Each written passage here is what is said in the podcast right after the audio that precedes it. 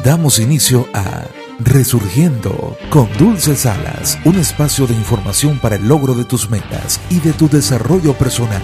Resurgiendo, porque la vida es hoy.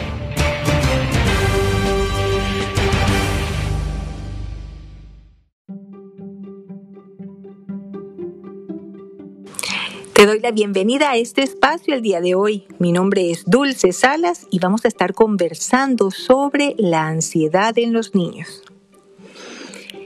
¿Por qué hacer un podcast de ansiedad en los niños? Específicamente porque recientemente he estado enfrentándome a la ansiedad de mis pequitas de 8 y 10 años y quise compartir con ustedes qué se puede hacer, qué es lo que un papá o una mamá pueden hacer en relación a esta situación.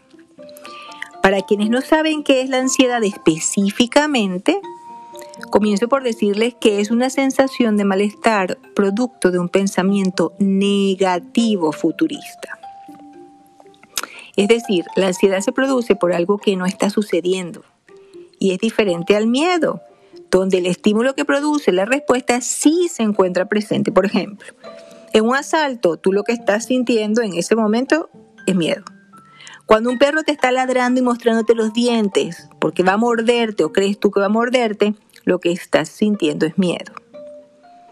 En el caso de los niños, generalmente lo que sienten ellos es ansiedad. Por ejemplo, cuando va a venir un monstruo o alguien me va a llevar, o cuando papi y mami se vayan a su habitación y yo me voy a quedar solo y nadie podrá ayudarme, o cuando vaya a la nueva escuela nadie va a querer jugar conmigo, o cuando vaya al dentista me va a doler, por ejemplo. Estos son solo algunos de los pensamientos generadores de ansiedad que puede experimentar un pequeñín. El asunto aquí es algo importante, nunca se debe desvalorizar lo que el niño experimenta. Si te fijas, son estos pensamientos um, en relación a situaciones que el niño no está viviendo.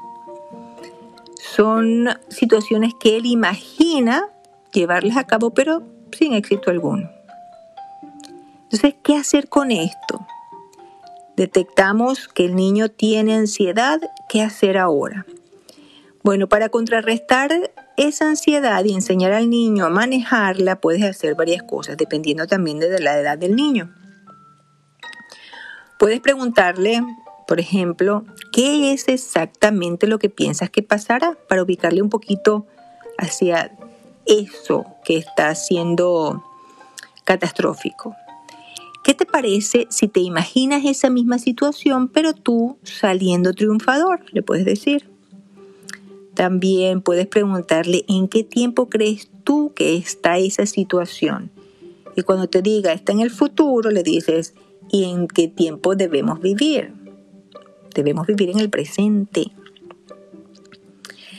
También puedes preguntarle o pedirle que escriba algunas frases positivas que puede decirse a sí mismo cuando esté preocupado o ansioso. El niño también puede escribir una lista de las cosas que le hacen sentirse relajado, por ejemplo. Pero por supuesto, tiene que aprender técnicas de relajación. Primero, debe aprender a respirar. Entonces puedes, por ejemplo, practicar con el niño tres respiraciones profundas, donde inhala el aire y que no lo lleve a su pechito, sino a su abdomen. Y al exhalarlo, imagine que tiene frente a él un sol que quema todos esos pensamientos negativos, esas tristezas, angustias, rabias. Y luego esos rayos del sol, dile que le producen una profunda sensación de paz y tranquilidad. Luego puede practicar tres veces un, con él, puedes practicar un, ejercicio de tensión-relajación. En esta técnica le dices al niño que apriete todo su cuerpo como si fuese un soldadito de plomo. Entonces lo aprieta mucho, mucho, mucho, mucho. Y luego de unos 8 segundos le dices, ahora relájate completamente, relaja tu cuerpo. como si fueses un muñequito de trapo. Entonces vuelve a, a apretar su cuerpito y luego lo relaja. Y esto lo hace tres veces. Lo puedes hacer dos o tres veces al día también. Y mm, específicamente antes de dormir es muy útil. Bien, estas son algunas de las cosas que puedes hacer con un niño cuando tiene ansiedad. Espero te haya gustado este tema de hoy y los pasos para manejarlo. Mi nombre es Dulce Salas y te invito a que hagas tus comentarios por Facebook en zona de reflexión o por Instagram arroba dsp-zona de reflexión. Hasta la próxima entrega.